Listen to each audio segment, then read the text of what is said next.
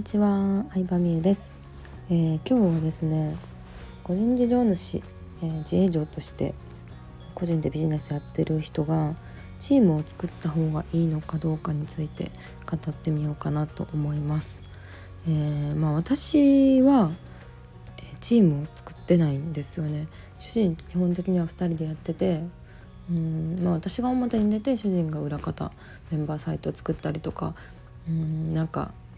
結構動画まあ編集したりとか裏方的なところをね担当してるんですけど、うん、でまあ私たち2人ができないプログラミングだったりとか、まあ、ランディングページのデザインとかそういうのは外注してやってるって感じですね。でまああのチームを作ってないんですけどこれ作るかどうかっていうのは結構性格による部分とどうしたいかっていうところによるかなと思います。というのも、まあ、チーム作るのに向いてる人は結構社交性があったりとか人と関わることに、まあ、抵抗ない人が向いてるのかなと思いますね。うん、で、まあ、あとはうんと何て言うんですかねあんまりなんか神経質じゃない人かなって思います。人に仕事をこうやってもらうってことはうんやっぱり自分でやるよりクオリティはどうしても下がってしまうのでそこを細かく気にしないいい意味で気にしない人が向いてるのかなっていうのとあのどんどん事業を拡大 していきたい 大きくしていきたいっていうタイプの人はチーム作りが向いてるのかなと思いますね。逆にチームが向いてない人はあのシステム作りに特化した方がいいと思って私がそのタイプなんですけどあんまり主人も私も、まあ、社交性めっちゃあるというか人がすごい好きっていうタイプではないので、うん、のでまあ割とシステムを作るっていうのをずっと心がけてきましたね。例えばですけどオンライン商品オンライン講座とかが売れたらうん決済と同時にメールが送られるだったりとかうんあとは、まあ、自動でメールが、えー、ステップメールっていうメールが送られる仕組みを作ったりとかできるだけ自動で商品とかサービス提供セールスうんまあ、集客っていうのができる仕組みっていうのをひたすら整えてきたっていう感じですね。うん、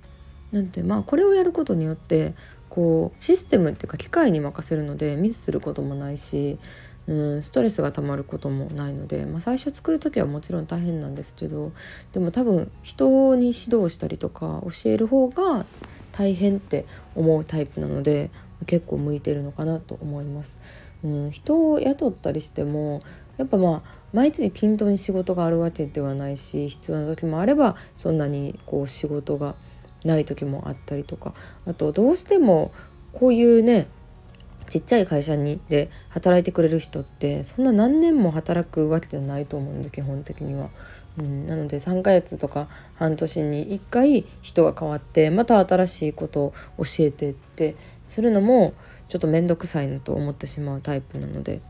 うん、もうチーム、まあ、人を巻き込んでチームを組織化するかチームを作るかもしくはうんシステムでできる限りこう自分の手がかからないようにやっていくかっていうこの2つになるんじゃないかなと思います。でまあどっちがいい悪いというよりかは結構性格による部分が大きいと思っててで私も